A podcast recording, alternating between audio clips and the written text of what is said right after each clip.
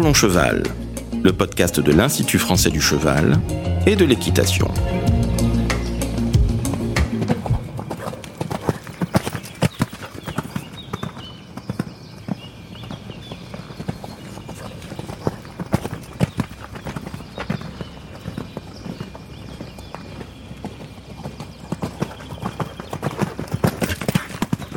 Bonjour, je suis Laurent Vigneault de l'Institut français du cheval et de l'équitation. Aujourd'hui, on vous parle de la méthodologie de l'entraînement en concours complet d'équitation. Et pour ça, je reçois Arnaud Boiteau. Bonjour Arnaud. Bonjour. Alors Arnaud, tu es écuyer du cadre noir, mais tu as un long palmarès en concours complet, hein, puisque tu es champion olympique par équipe au JO d'Athènes. Tu participes trois fois au championnat du monde euh, en 2002, 2006 et 2010, et cinq fois au championnat d'Europe avec euh, à noter aussi un podium aux 5 étoiles de Pau et deux, deux podiums, je crois. Euh, de participation à badminton. À badminton. Un badminton qui fait quand même référence euh, dans la discipline. Alors, sur notre sujet, je voudrais déjà qu'en introduction, on définisse un petit peu les notions générales de l'entraînement et de la performance en concours complet. Alors, qu'est-ce que tu peux nous dire sur ces points, sur ces notions? Bah, L'entraînement, c'est un peu le pain quotidien de tous les sportifs. Il euh, n'y a pas de performance de qualité qui se, puisse être produite euh, sans un entraînement euh, correctement euh, mené. L'entraînement est un amplificateur de capacité pour obtenir la meilleure performance possible. Et l'entraînement sert à créer de la performance. Hmm. Donc c'est vraiment crucial dès lors qu'on s'intéresse un peu à la compétition et en gros qu'on a envie d'être le meilleur. En équitation et en général, l'entraînement euh, prend une, euh, une mesure un peu singulière parce que on a euh, deux athlètes. Bah, il y a deux athlètes. Il y a le cavalier, puis le cavalier est un peu l'entraîneur de son cheval. Donc forcément, le cavalier, peut, probablement plus qu'un autre sportif, doit essayer d'endosser autant qu'il le peut l'habit d'entraîneur et, donc de s'intéresser un petit peu de la façon dont on l'organise sur le plan de la méthode pour être le meilleur possible, tout simplement. Rajoutez aussi que pour le cavalier, deux concours complets. Oui, on a vraiment une discipline particulière. Bah, discipline complète, comme son nom l'indique, avec euh, des fondamentaux, des principes d'action qui sont euh, importants en, termes de nombre, et euh, des attendus sur le plan de la performance et des habiletés motrices à développer, notamment, qui sont très différentes, voire presque antinomiques parfois, si on évoque l'idée du rassemblé en dressage avec l'idée du galop euh, rapide à forte amplitude et, déplié sur le cross. Donc ça veut dire que si le cavalier de concours complet n'a pas une vision euh, juste de sa discipline, juste de son cheval, et forcément par voie de conséquence juste de son entraînement, alors la performance s'annonce délicate à obtenir. Maintenant qu'on a défini ces notions de base, on va rentrer un petit peu dans la définition de l'entraînement, les principes généraux les spécificités qui concernent le couple cheval-cavalier. En gros, de quoi a-t-on besoin pour performer? Alors, je pense qu'on ne coupe pas à quelque chose qu'on fait pas toujours quand on est cavalier, parce que peut-être on n'est pas trop sensibilisé, peut-être on n'a pas trop le temps, euh, peut-être on n'y pense pas, etc. Mais c'est d'avoir déjà une première euh, analyse, réflexion sur sa propre discipline. Un, de se dire, dans un premier temps, on parle de logique interne de la discipline. Quels sont les attendus de ma discipline en termes d'habileté motrice à développer avec mon cheval, moi-même, le cavalier, et en couple. Donc, par exemple, on peut évoquer en dressage l'idée de, capacité, par exemple, du cheval à se déplacer de côté, latéralement, mhm. quand on parle d'appuyer, de session à la jambe, etc.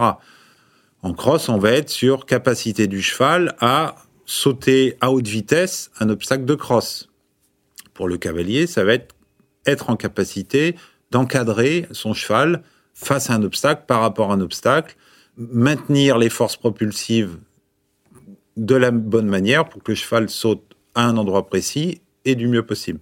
Ça, c'est un certain nombre, parmi d'autres, d'habiletés motrices qu'il faut bien énumérer, bien identifier, de manière, après, à les incorporer intelligemment dans des séances dans un processus d'entraînement. Ça veut dire qu'il faut bien formaliser ses besoins en matière de pratique avant de définir son entraînement. Voilà, exactement. Alors bien sûr, on sait à peu près ce qu'on attend en dressage, ce qu'on attend du cross, etc. Mais peut-être de refaire un état des lieux de qu'est-ce qu'on doit être capable de faire, moi et mon cheval, ou mon cheval et moi, ça me paraît être une, une réflexion euh, intéressante.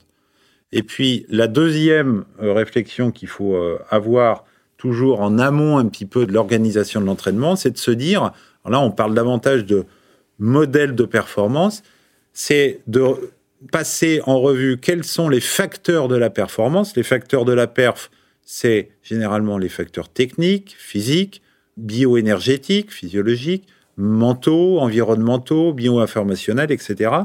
Se dire que de tous ces facteurs, quels sont ceux qui sont les plus impactants sur la performance? Et là, on va distinguer le cheval du cavalier.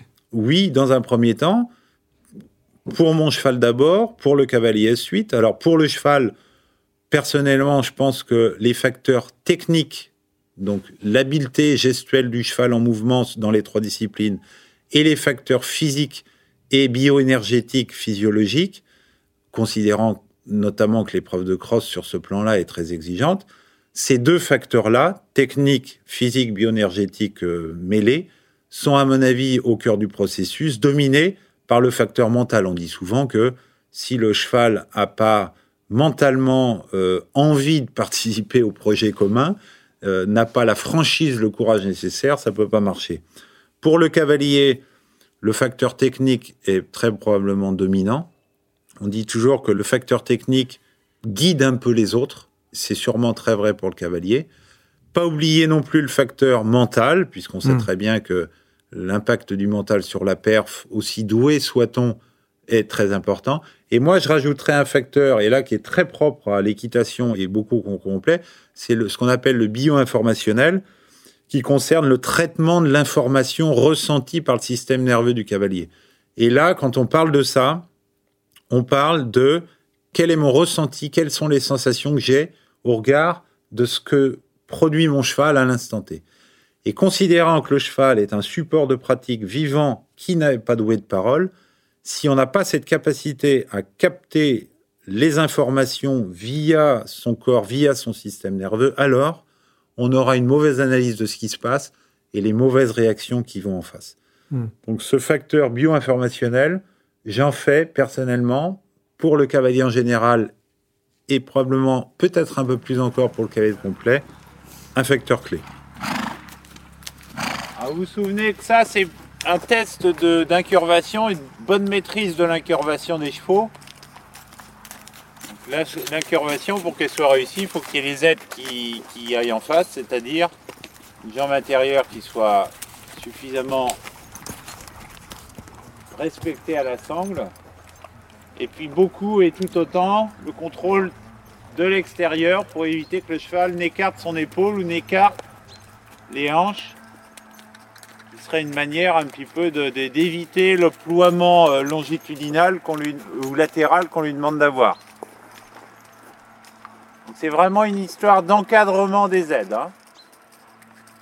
Donc là, on a un petit peu défini les, les besoins. Euh, maintenant, on va essayer d'établir un programme, euh, une méthode d'entraînement. Alors là, on va plutôt partir sur une saison. Comment est-ce qu'on va procéder? Alors, on commence toujours par ça, c'est-à-dire qu'on a une vision un peu long terme. Alors, une vision long terme, ça peut être même des séquences de 4 ans. Quand un cavalier olympique envisage de planifier son entraînement euh, sur une séquence longue, généralement, il raisonne en 4 ans, en mhm. période olympique. Généralement, on le fait plutôt pour une saison, et c'est plutôt assez logique. C'est périodiser pour organiser en fait son entraînement. Alors, dans un premier temps, il est très important de commencer par le fait de définir des objectifs. On place toujours, il y a un effet rétroactif un peu dans la démarche, c'est-à-dire qu'on place toujours des objectifs principaux en complet. Combien? On va dire, allez, raisonnablement, 3-4 par an. Qu'est-ce qu'un objectif principal? L'objectif principal, c'est par exemple la participation à un concours international, la participation à un championnat, etc. Et puis, par rapport à ces objectifs principaux, on va décliner sur ensuite des objectifs dits intermédiaires, des concours un peu plus normaux, de niveau moindre, qui vont permettre de s'inscrire dans la préparation des objectifs principaux dont on vient de parler.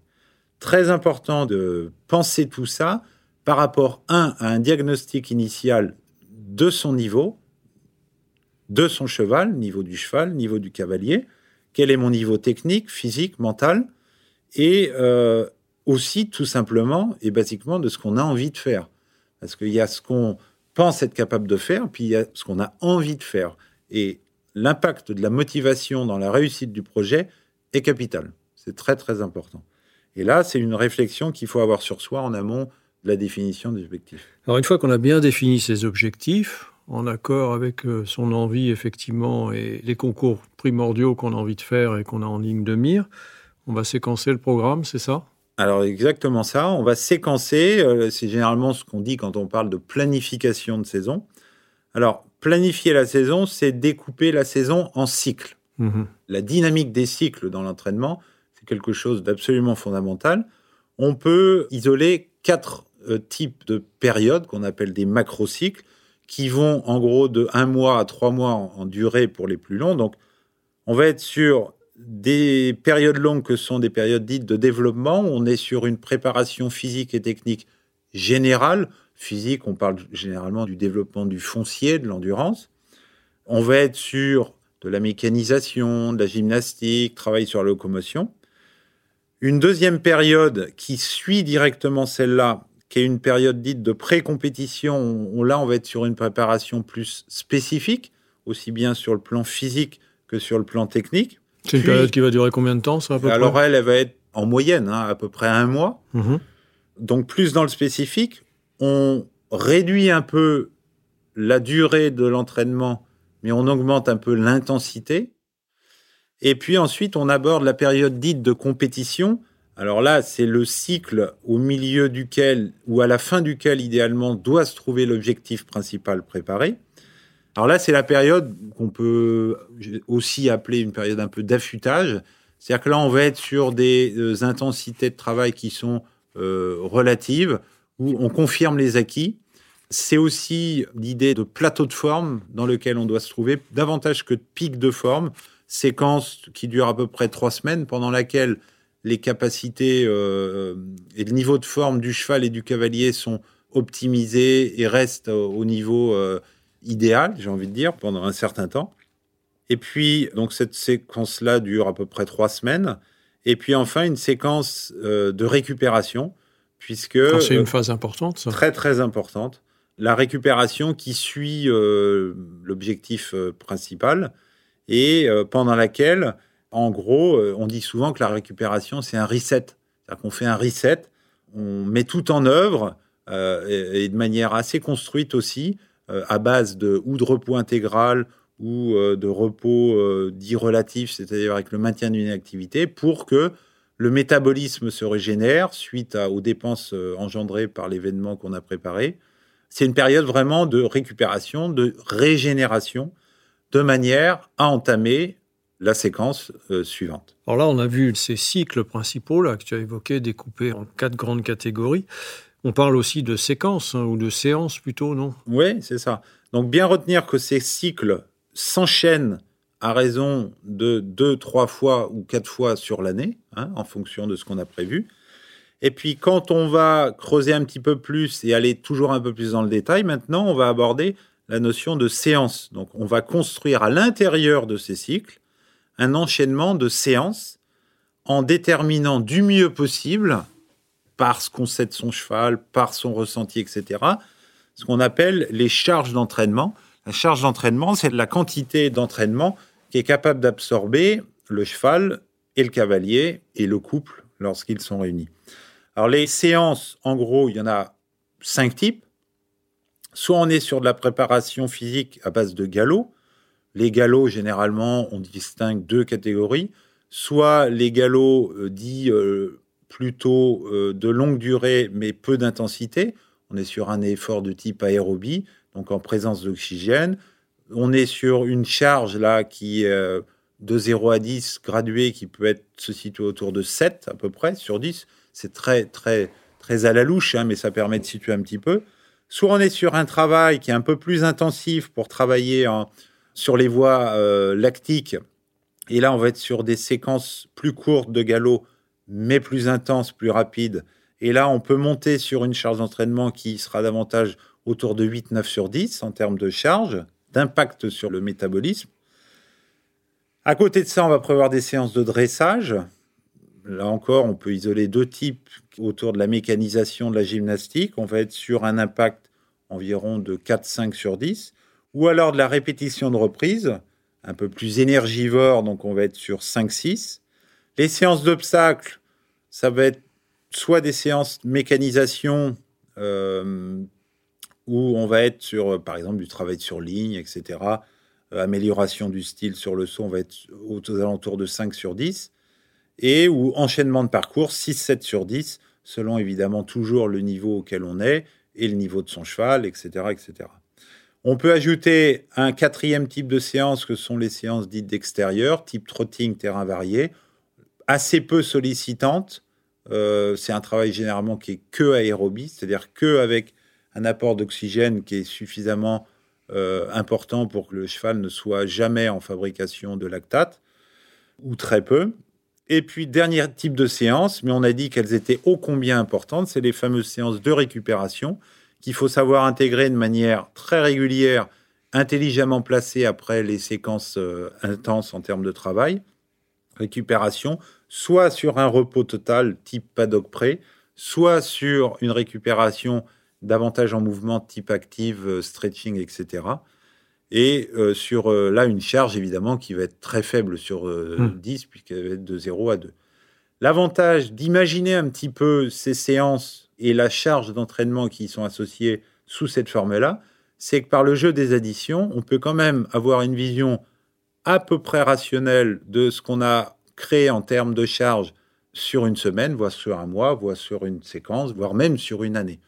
Et de se dire que d'avoir une vision un peu distancié de son entraînement. Euh, qui permet de le quantifier. Qui permet de le quantifier, avec toujours ce spectre un petit peu de comment le vit le cheval. Quoi. Voilà, attention Léa, de pas ramener ta main intérieure vers l'extérieur. Hein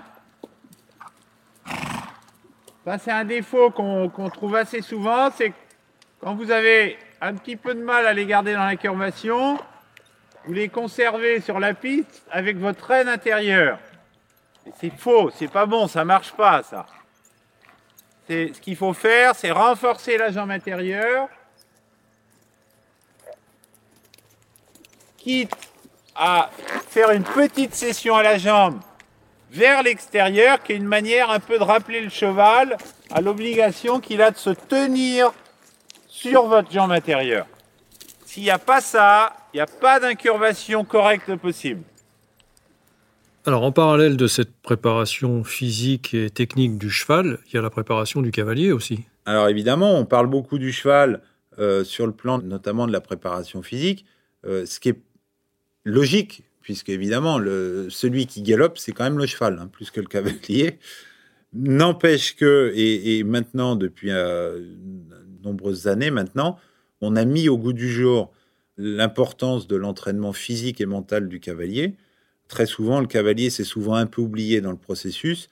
Maintenant, il est beaucoup plus courant de voir euh, des cavaliers de, alors de complet, j'ai envie de dire encore plus, parce que voilà, la discipline sur le plan de l'effort est quand même objectivement euh, plus contraignante. Penser à leur propre préparation. Donc, ça veut dire que envisager l'entraînement d'un couple en concours complet, c'est aussi envisager l'entraînement du cavalier. Alors, de quoi a besoin le cavalier? Un, d'avoir un foncier, une capacité au niveau cardio-respiratoire qui soit améliorée. Ça, c'est probablement peut-être le plus important, eu égard à l'effort du cross, qui est un effort plutôt long et parfois quand même assez intense. Assez intense, oui. Deux, travailler sur un renforcement musculaire. Euh, on parle souvent du gainage abdominal, du renforcement des muscles du bas du corps par rapport à l'assiette le gainage pour la posture du dos, ne serait-ce que pour se préserver de blessures. Trois, travail de souplesse, évidemment. C'est difficile d'être liant à cheval, dégager une fluidité générale si on n'a pas une capacité de souplesse euh, minimum. Et en tous les cas, il faut l'optimiser. Travailler aussi sur la coordination. On parle beaucoup d'indépendance des aides. C'est difficile d'être indépendant dans ses aides si on n'est pas coordonné dans ses actions. Donc travailler là-dessus aussi. Et puis évidemment la partie mentale, concentration, confiance en soi, euh, acceptation du risque. Donc ça, c'est vraiment des points qu'il faut savoir intégrés à- au processus, sans quoi euh, il manquera des ingrédients à la recette. Sur le plan euh, physique, le, le cheval et l'humain sont un petit peu différents, non? Sur le plan physique, euh, oui, on l'a. le- Physiologique plutôt. on, on peut dire que intrinsèquement et, et proportionnellement surtout, le cheval est plus athlète que l'humain, dans le sens où il a. on parle souvent de la VO2 max sur le plan euh, bioénergétique comme étant euh, euh, quelque chose de majeur. C'est la capacité qu'on a de- à, à consommer de l'oxygène, plus ou moins. Plus la VO2 max est élevée, plus on a en capacité de consommer de l'oxygène et moins on a recours aux, filières lactiques pour produire de l'énergie, et avec toutes les limites qu'elles imposent, et notamment la production de lactate. Donc, comme la VO2 max du cheval est supérieure à celle du cavalier, c'est un atout pour lui, indéniable. La réserve en glycogène des chevaux est supérieure proportionnellement à celle du cavalier. Le glycogène, c'est la base essentielle à partir de laquelle on produit de l'énergie, on resynthétise l'ATP euh, au niveau musculaire euh, des cellules musculaires, et donc capacité à l'effort évidemment supérieure. Se dire aussi que les chevaux ont des, musculairement des fibres rapides supérieures en nombre aux fibres lentes, contrairement à l'humain, ce qui leur donne aussi cette capacité à des contractions musculaires qui soient euh, plus intenses et plus fortes en puissance produite. Donc tout ça pour dire que euh, le cheval, physiologiquement parlant, bioénergétiquement parlant, a des dispositions probablement un peu supérieures euh, à celles de l'humain. Le problème, c'est que voilà, il n'est pas là pour le dire et que le cavalier se doit vraiment d'avoir une écoute permanente de son cheval et ne pas oublier qu'au-dessus de tout ça, il y a aussi la manière dont on va savoir le mettre mentalement dans un certain confort dans l'effort pour que le cheval, dont il faut quand même se souvenir qu'il n'a pas, c'est pas son projet à lui, le concours complet, eh ben, de le mettre dans des dispositions mentales qui le fassent accepter du mieux possible euh, toutes ces charges d'entraînement. Alors pour aller encore de façon encore plus précise dans ce programme d'entraînement, je voudrais qu'on prenne un exemple, un exemple d'événement, euh, de compétition qu'on s'est fixé en objectif et qu'on voit un petit peu euh, de façon euh, là très précise les moments qui précèdent cet événement. Quel va être le programme de préparation du cheval? Quand on continue un petit peu le découpage et qu'on essaye d'aller toujours un peu plus précis, on arrive dans cette phase un petit peu dite de compétition qu'on découpe. Là, on parle de microcycle. Un microcycle, c'est quoi? Un microcycle, c'est à peu près une semaine. Mhm. Donc, si on considère que une phase dite de compétition, donc dont on rappelle qui correspond à peu près au plateau de forme hein, du Mhm. couple, eh ben on va être sur deux trois microcycles euh, entre la phase, la dernière phase de récup et la participation à l'objectif principal. Alors c'est par exemple si on prend l'exemple de ce qui est fait en équipe de France quand on prépare un gros championnat d'Europe, du monde aux Jeux Olympiques, on va être à peu près sur trois microcycles d'une semaine, euh, où généralement d'ailleurs, et là pour des raisons sportives un peu plus larges, on, on- on s'isole, on se met en groupe pour préparer tout ça. Donc là, je fais clairement référence aux stages euh, finaux de préparation d'échéance. hein ouais. où là, on va être sur euh, un régime, là encore un peu schématique, mais sur une semaine, d'un jour dédié au travail du physique, hein, sur le galop. On dit généralement qu'on galope à peu près une fois tous les 5-6 jours. hein. On va être sur un galop, alors, selon qu'il se trouve au début de cette séquence ou à la fin, on va être un petit peu plus dans l'intensité sur le début et moins à la fin, de manière à être davantage sur de la désaturation euh, tout près de l'échéance. On va être sur 3-4 séances de dressage par semaine, une ou deux de saut d'obstacle par semaine, sachant que là aussi, on est davantage, comme en toute période d'affûtage, sur la répétition du produit fini, c'est-à-dire être capable de dérouler une reprise de dressage, être capable d'enchaîner un parcours de saut d'obstacle. Et puis, on va, euh, et, et on le disait tout à l'heure, à l'importance de la récupération, ne pas oublier d'inclure au moins une journée de récupération active euh, dans la semaine de préparation. Donc voilà, c'est sur cette base-là, x3, puisqu'il y a trois microcycles, qu'on va euh, envisager la phase finale de préparation. Euh, c'est ce qui est fait euh, par la majorité des équipes lorsqu'elles préparent un, un gros événement. Et puis ajouter, quand on en a la capacité, et notamment quand on s'isole pour le faire, d'essayer de créer une espèce de sauce d'esprit d'équipe, un petit peu comme ça. C'est un, euh, l'équitation est un sport très individuel, le concours complet aussi, évidemment, n'y échappe pas. Mais euh, quand euh, on parle de préparation euh, majeure qui concerne plusieurs cavaliers en même temps, très très important, au-delà de tout ce qu'on a pu développer dans l'entraînement dont on a parlé avant, d'essayer de créer une espèce d'alchimie de groupe qui fait qu'on va développer l'esprit d'équipe et qui fait que on va optimiser sa perf sous cet angle-là aussi, puisqu'on est évidemment meilleur quand on, on a su euh, nouer euh, des liens qu'on n'avait pas imaginé nouer avant d'y aller avec des coéquipiers pour créer euh, une performance commune en terre inconnue, parce que la compétition, c'est une terre inconnue, c'est un nouvel endroit à chaque fois, c'est un nouveau scénario, et que si on n'est pas aussi armé à ce niveau-là, bah, la performance est délicate au regard d'un niveau mondial qui ne cesse de, de s'améliorer et de, et de progresser. Alors Arnaud, on arrive à la fin de notre entretien. Si vous voulez résumer un peu ton propos, donc il y a une méthodologie à développer, mais pas que. Exactement. C'est-à-dire que ce que j'aimerais qu'on retienne de tout ça, c'est de se dire que, un, on gagne vraiment quand on est cavalier de complet et qu'on s'interroge un petit peu sur que dois-je faire pour m'entraîner. On gagne vraiment, un, à avoir de la méthode, à prendre du recul, à analyser, à anticiper, à programmer, à planifier, parce qu'on évite l'inconnu qui est souvent facteur d'erreur, voire pire, hein, de blessures, de, fatigue, voire d'accidents.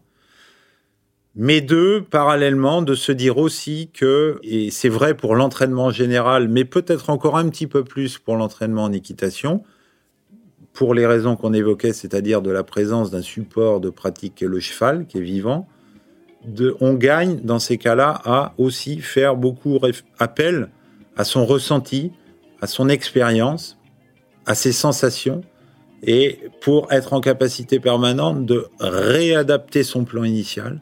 C'est rare, voire jamais, qu'on suive exactement le plan qui avait été prévu. C'est quasiment jamais le cas. C'est pas pour ça qu'il faut pas avoir de plan. Mais c'est vraiment une constante. Et de se dire qu'entre une vision qui serait celle d'une préparation très rationnelle, très scientifique, et une vision qui serait celle d'une préparation beaucoup plus empirique, presque, presque un petit peu euh, à l'instinct, comme ça, au feeling, probablement la vérité se situe entre les deux. Merci Arnaud. Merci Laurent. Si vous souhaitez en savoir plus sur le sujet, rendez-vous dans la description du podcast où vous trouverez des liens utiles sur notre site equipedia.ifce.fr. Vous pouvez aussi nous rejoindre sur notre groupe Facebook Equipedia Science et Innovation Equine pour plus de contenu. Pour ne manquer aucun épisode, abonnez-vous, partagez, commentez et n'hésitez pas à laisser 5 étoiles sur Apple Podcast et Spotify. À très vite pour un nouvel épisode.